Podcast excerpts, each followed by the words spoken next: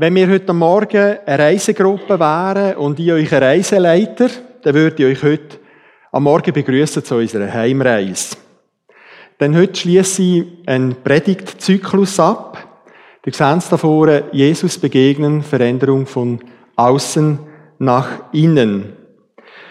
In dieser Predigtserie ist es mir wichtig ähm, zu beobachten, was Begegnungen mit Jesus bei Menschen, die ihn nicht kennen, auslöst.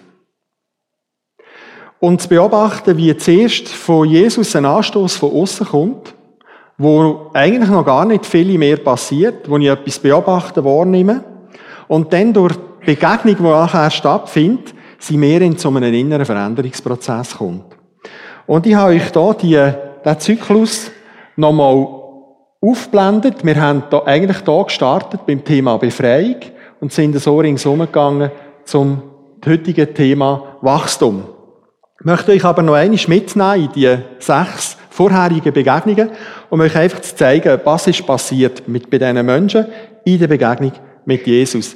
Das erste war die Begegnung, wo es zu einer Befreiung gekommen ist von Begrenzungen. In dieser ersten Begegnung, Begegnung trifft Jesus einen taubstummen Mann. Und der ist durch eine Krankheit, die er hatte, unheimlich eingeschränkt in seiner Wahrnehmung.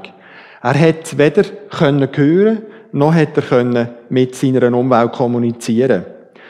Er hat also ein Minimum an Möglichkeiten gehabt, um sich seiner Umwelt mitzuteilen. Durch das es eine Begegnung gegeben hat mit Jesus, ist er von null auf sofort vollständig geheilt worden. Und durch die Heilung hat er eigentlich zurückgefunden in ein richtiges Leben hinein.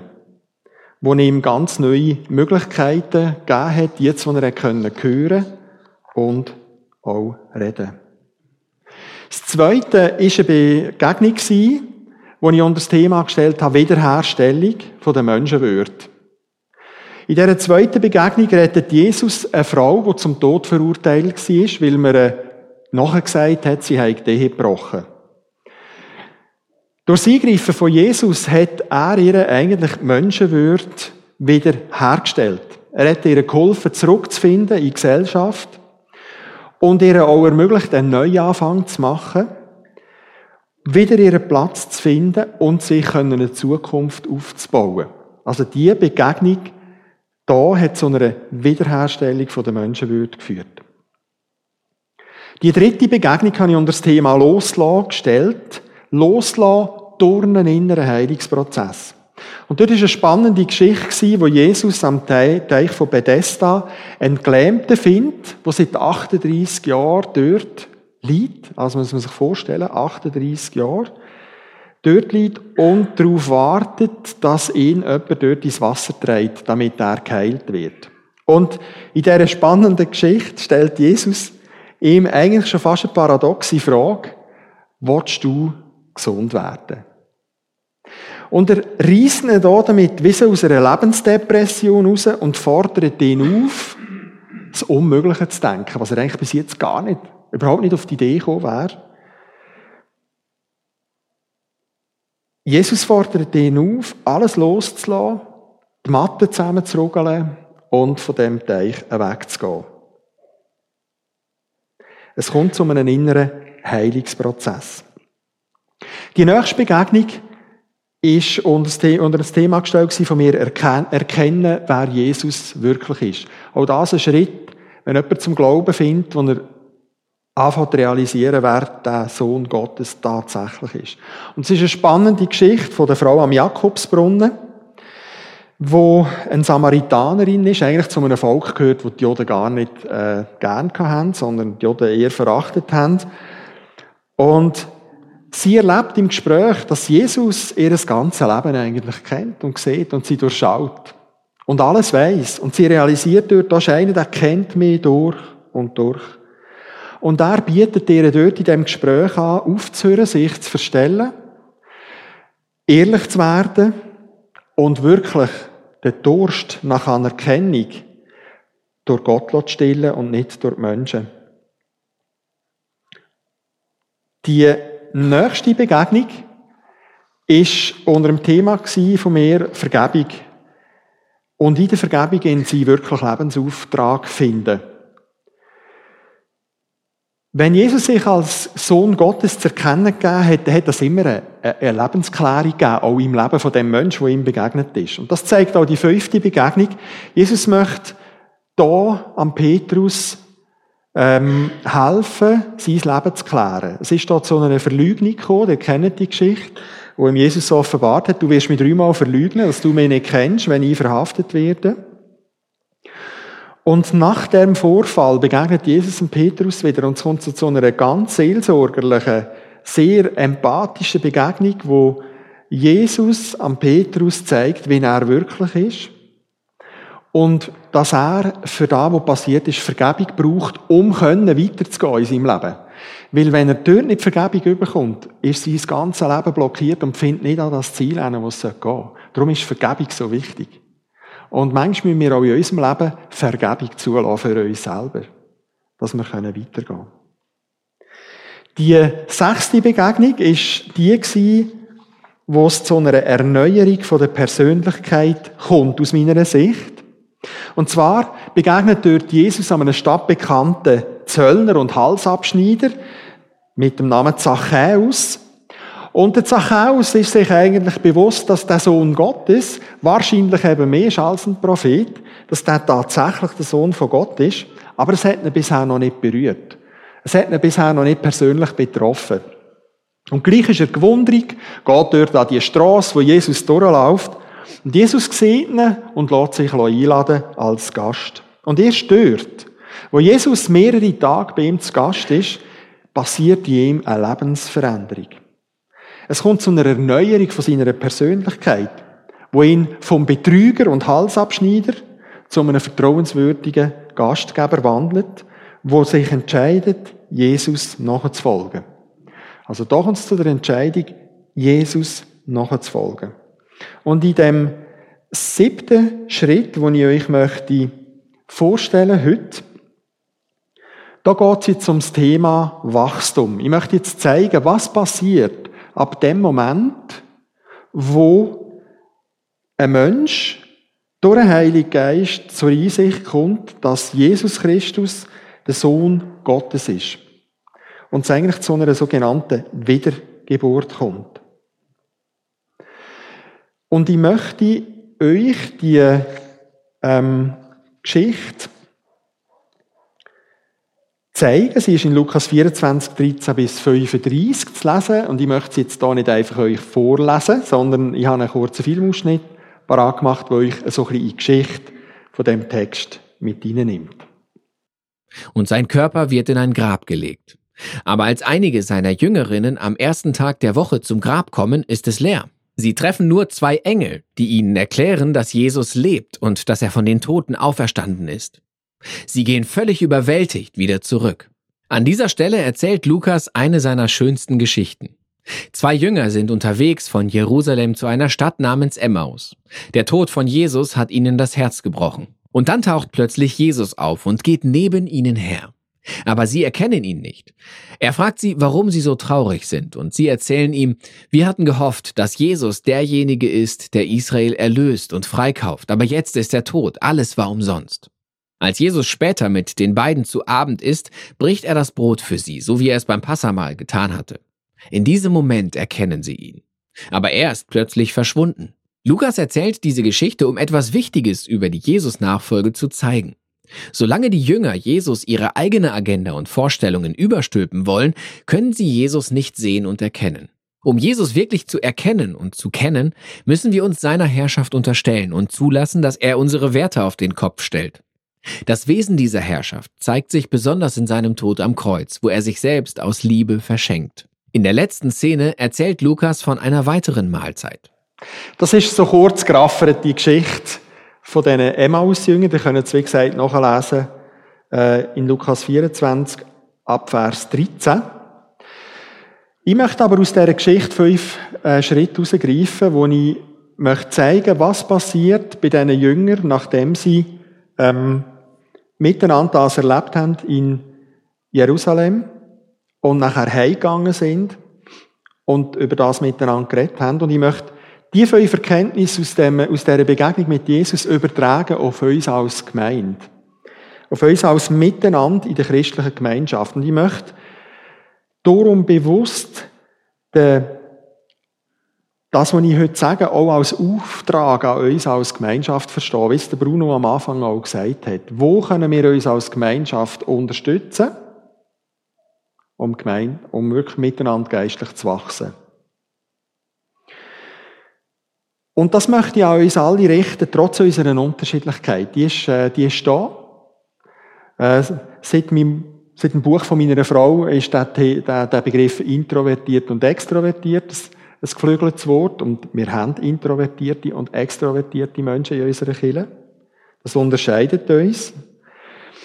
Ich möchte so zu euch sprechen, trotz unserer Unterschiedlichkeit vom von der Art, wie wir zum Glauben gekommen sind. Die einen sind mit dem Glauben aufgewachsen und die anderen sind erst später zum Glauben gekommen, wie ich mit erst 24.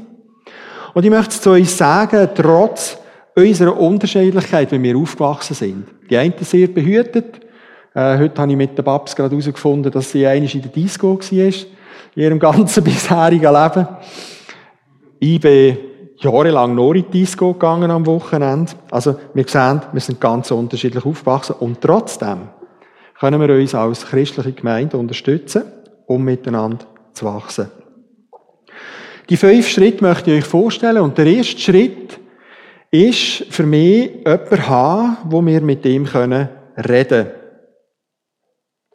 Ich glaube, der erste Wachstumsschritt im Glauben erleben wir dann, wenn wir jemanden Gleichgesinns finden, mit dem wir ein tief gehendes Gespräch können führen In unserer Geschichte befinden sich, haben wir gesehen, zwei Nachfolger von Jesus auf dem Heimweg nach Emmaus, einem kleinen Dorf, etwa elf Kilometer von Jerusalem entfernt.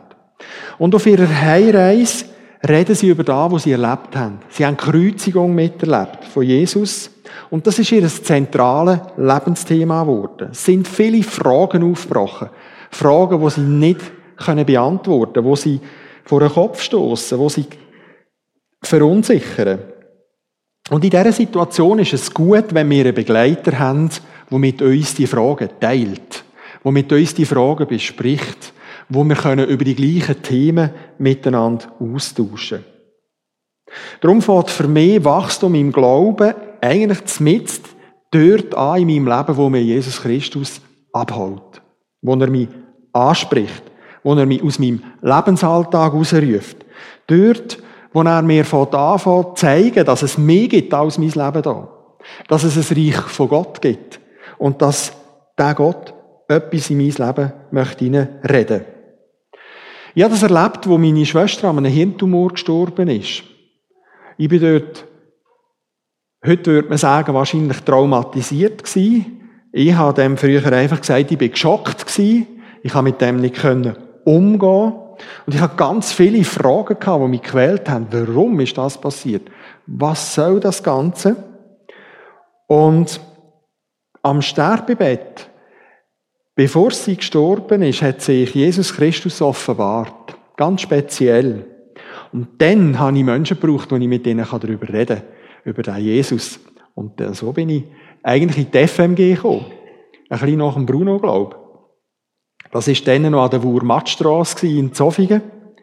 Jetzt sind wir ja hier in Strengelbach. Und dort habe ich Menschen gefunden, die diese wichtigen Fragen mit mir anfangen haben besprechen. Und darum glaube ich, dass eine der wichtigsten Aufgaben von einer christlichen Gemeinschaft ist, das Reden miteinander über wichtige Lebensfragen. Und nicht das Reden übereinander. Weil das Reden übereinander, das gibt immer Konflikt. Und das bringt uns in der Gemeinschaft nicht weiter. Aber das Reden miteinander über wichtige Lebensfragen, das löst bei uns Sachen aus, die uns im Glauben weiterbringen. Miteinander reden, wie ich Gott im Alltag erlebe. Darüber reden, wie ich mich geführt fühle von ihm und wie das andere erleben. Miteinander um Antworten ringen auf Fragen, wo wir nicht einfach gerade eine Antwort haben drauf einander geduldig zulassen und voneinander auch lernen können. Das finde ich etwas vom Wertvollsten, dass man voneinander etwas lernen kann. Das sind wichtige Erfahrungen, die eine christliche Gemeinschaft unheimlich stärken. Dann kommen wir zum zweiten Wachstumsschritt. Jemand haben, der uns geistlich anleitet. Ich finde es faszinierend, wie Jesus da auftritt. Der kommt zu diesen Emmaus-Jüngern, tritt das hin und lässt ihnen einfach einmal zu. Er möchte wissen, was sie erlebt haben. Es interessiert ihn, was sie gerade beschäftigt. Er möchte auch herausfinden, wo stehen ihr eigentlich genau in eurem Glaubensleben. Er möchte sie lernen verstehen, ihre Sicht von den Dingen begreifen. Und das zeigt mir, Jesus möchte sie ernst nehmen. Und er nimmt sie auch ernst. Und das finde ich spannend, weil eigentlich weiss der Jesus ja alles. Und auf jede Frage hat er die richtige Antwort. Aber anstatt das zu sagen, halt, stopp, ich habe euch alles sagen, wie es ist, nimmt er sich einfach zurück, lässt ihnen zu und versteht sie dort abzuholen, wo sie sind. Er tritt nicht als Besserwisser auf, er stellt sich nicht ins Rampenlicht, sondern er ist einfach ein Gleichgesinnter. Er läuft neben ihnen, wie wenn er auch einfach ein ganz normaler Jünger wäre. Es ist ihm wichtig, ihnen in dem Punkt, wo sie sind, zu begegnen, sie abzuholen und dann mit ihnen in einen Wachstumsprozess hineinzugehen. Das ist für mich der zweite Punkt, wo ich glaube, dass das ganz wichtig ist für eine funktionierende Gemeinschaft, dass wir uns gegenseitig geistlich fördern.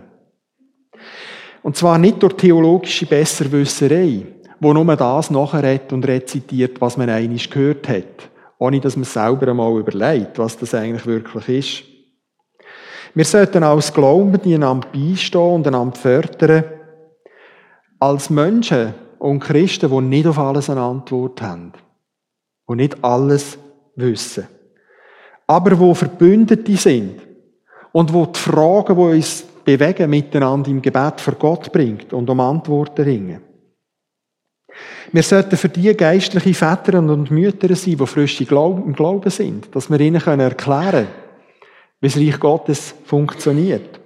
Und wir sollten weise Männer und Frauen sein als Ratgeber später für gestandene Christen, die vielleicht irgendwo im Leben anstehen und wichtige Fragen haben, dass wir sie können beraten und begleiten, dass wir ihnen die richtigen Fragen stellen können, damit Gott ihnen die richtigen Antworten zeigen kann. Antworten, die sie ermutigen und motivieren und im Glaubensleben vorwärts bringen.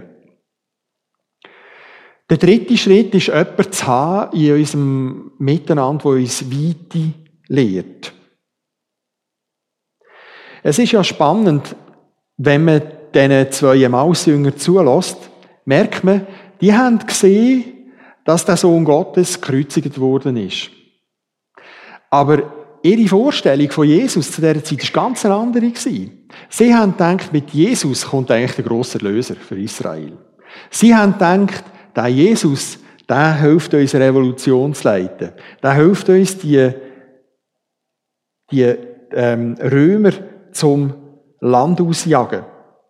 Das ist ihre Sicht von der Perspektive Das ist ihre Glaubenswelt Und das ist nicht verwerflich. Das ist sehr menschlich, wenn man so denkt.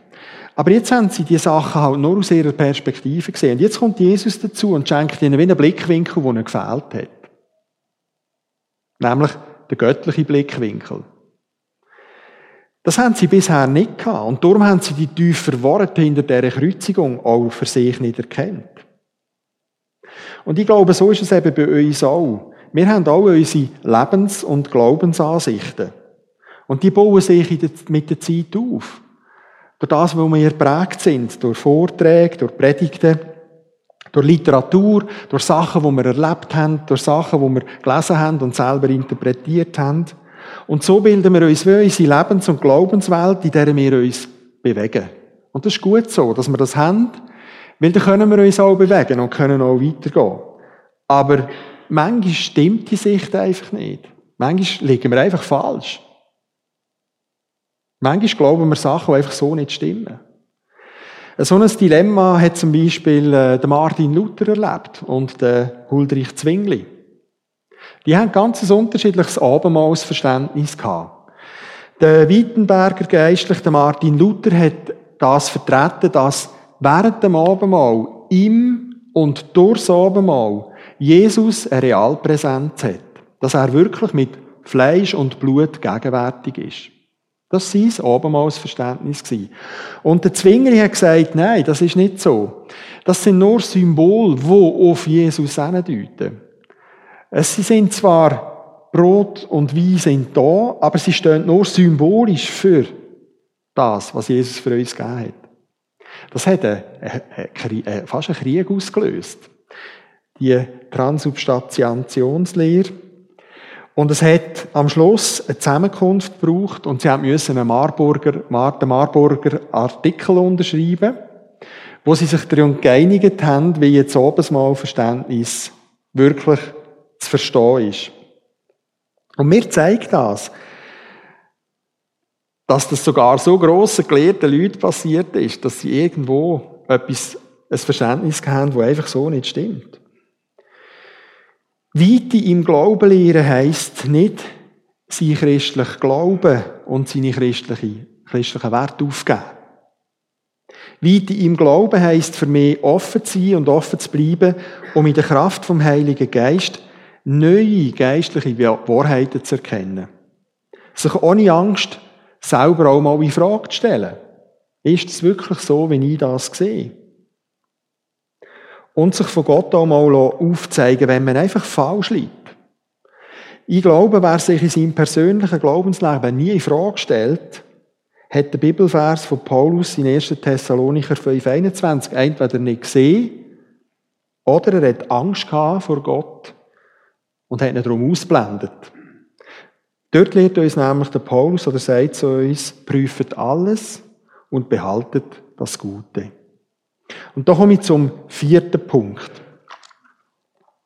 Jemand haben, wo unser Leben in einen grösseren Zusammenhang von Gottes Heilplan stellt. Ich habe das vorhin schon kurz angeschnitten. Die Emmaus-Jünger haben Jesus eigentlich als der gesehen, wo Israel befreit von den Römern. Das war ihr Verständnis. Das war ihre Welt. Und Jesus hat dann äh, das, was in Jerusalem passiert ist, seine Kreuzigung, immer unterwegs mit ihnen in einen grösseren Zusammenhang gestellt. Er hat ihnen nämlich verständlich gemacht, dass das hat müssen passieren, dass Jesus hat müssen gekreuzigt werden, weil das zu Gottes Heilplan gehört. Und das eigentlich wirklich der Schlüssel ist, um frei zu werden, um wirkliche Freiheit zu finden. Nicht durch eine Revolution von den Römern befreit zu sein, sondern durch das Opfer von Jesus Christus Sündenvergebung zu haben und können mit Gott wieder in eine Beziehung zu treten. Ohne Angst zu haben, verloren zu gehen. In diese Freiheit zu finden. Das ist ihre neue Perspektive, die ihnen Jesus gelehrt hat. Und dann wo sie das erlebt haben, sind sie ganz an einem anderen Punkt gestanden in ihrem Glaubensleben. Ich glaube, ein weiterer Auftrag der christlichen Gemeinde ist darum, uns gegenseitig zu unterstützen, dass wir geistlich wachsen und den Platz finden, wo Gott uns nachher möchte haben. Die Emmaus-Jünger sind wie zu Missionaren geworden, die nachher die, die Worte weitergetragen haben und vielleicht auch Gemeinden gegründet haben später. Und ich glaube, es ist wichtig, dass wir immer wieder darum ringen, wo, an welchen Platz möchte uns Gott stellen. Manchmal ist das eine Aufgabe, die irgendwo in der Ortsgemeinde verankert ist. Viele von euch tun den Dienst und tun den treu. Ich kann nicht einmal sagen, Tag ein, Tag aus, Jahr ein, Jahr aus. Gibt es Leute, die immer diesen Dienst treu machen. Und für das möchte ich euch danken, dass ihr das macht. Dass ihr euch für das aufopfert. Zeit denen gebt. Denn wenn ihr das nicht würdet machen, wäre unsere Gemeinde tote Gemeinde. Die wäre gar nicht leben. Manchmal gibt es aber auch noch Einzelne von uns, wo Gott in einen grösseren Kontext stellt, in einen umfassenderen Auftrag. Wo sagt, du dien mir über die Grenzen der Ortsgemeinde raus. Und damit meine ich für nicht unsere Missionar. Ich meine nicht die. sondern ich meine andere Menschen. Ich denke da an Menschen, die wir auch bei uns in der Gemeinde haben, zum Beispiel der Dieter Bösser, wo viele, viele Dienste tut, wo er Menschen lehrt und unterrichtet und weiterführt im Verständnis auch von Leiterschaft, auch was christliche Leiterschaft ist. Oder ich denke an Mesen, unser Musikgenie, wo Gott ja jetzt so braucht, einfach weil er das kann. Mit der Musik Evangelium zu ganz verschiedenen Menschen zu bringen. Durch Kassettchen und CDs und Konzerte. Ich denke an Bruno, wo im Gefängnis sind, so als Kind Gottes einfach eine ganze Generation geprägt hat. Oder ich denke auch an meine Frau, wo nie auf der Straße würde jemand ansprechen auf einen christlichen Glauben. Das wäre, würde sich mega grad verstecken. Sondern sie hat ein Medium gefunden mit Büchern und Vorträgen. Ihr Dienst hilft uns auch weiterzudenken. Dass wir sehen, hey, wir wir, bei uns geht es noch weiter als nur da die Ortsgemeinde. Wir haben Menschen, die Gott aus unserer Gemeinde noch weiter schickt, in die weltweite, umfassende Gemeinde. Und ich glaube, es ist gut, dass wir das uns immer wieder überlegen. Und diese Leute, die brauchen genauso viel Unterstützung wie unsere Missionare. Die brauchen auch Zuspruch, die brauchen Gebet, die brauchen Unterstützung. Und darum ist es wichtig, dass wir auch diese Perspektive im größeren Kontext von Gottes Heilplan sehen. Und ich komme zum letzten Schritt. Jemand haben, wo man es miteinander, wo der Zusammenhalt fördert. Die beiden Emmaus-Jünger sind ja vom Reden von Jesus so berührt gewesen, dass sie ihn genötigt haben, du musst zu uns zu Nacht essen. Und das haben sie gemacht. Und dort hat Jesus das Abendmahl aufteilt, austeilt. Und in dem Moment hat er sich da zu erkennen gegeben. Sie haben plötzlich gesehen, hey, das ist ja Jesus. Das ist ja genau der, wo wir gesehen haben am Kreuz sterben. Das griechische Wort, das hier gebraucht wird für das Erkennen, das heißt im Deutschen, eine tiefe Einsicht gewinnen in etwas, das bis jetzt verschlossen war. Also wir sehen, die haben innerlich wie einen Quantensprung gemacht. Sie haben eine neue Lebensrealität bekommen und mit dieser Prägung sind sie nachher weitergegangen in ihrem Glaubensverständnis und in ihrem ganzen Wirken. Und da sehe ich einen weiteren wichtigen Auftrag der christlichen Gemeinde. Das ist, dass wir wirklich einander geistlich fördern, um näher zusammenzuwachsen. Um stärker zusammenzuwachsen. Und uns auch als Gemeinde zu entwickeln. Aber der Prozess muss jemand initiieren und der muss jemand steuern. Und ich denke, da sind wir wirklich in der FMG privilegiert. Wir haben das Team TGA, das Team geistliche Ausrichtung, wo wir haben als ein Gefäß, wo uns geistlich weiterbringen will, wo uns Themen äh, hilft, miteinander zu entwickeln, wo unseren Glauben sollen stärken und wo uns helfen, stärker zusammenzuwachsen. Und das ist ein Segen. Und ich möchte auch an dieser Stelle denen danken, die das Gefäß leiten und sich dort investieren, um uns zu dienen, dass wir miteinander können geistlich wachsen. Der Dietrich Bonhoeffer hat einmal gesagt, jeder tritt allein in die Nachfolge, aber keiner bleibt allein in der Nachfolge.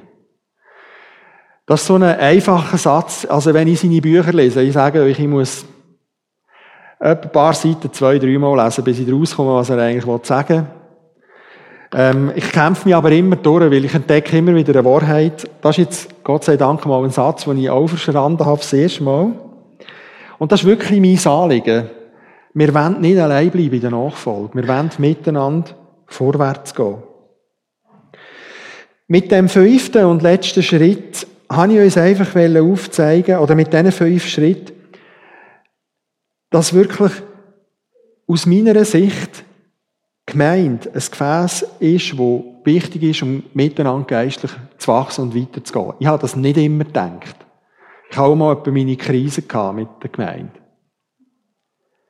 Ähm, aber Gott hat mir da jetzt in der letzten Zeit viele Sachen gezeigt, wo mir wieder Mut gemacht haben, daran zu glauben, dass es weitergeht. Und ich glaube, genau da liegt jetzt wirklich ein ganz wichtiger Punkt.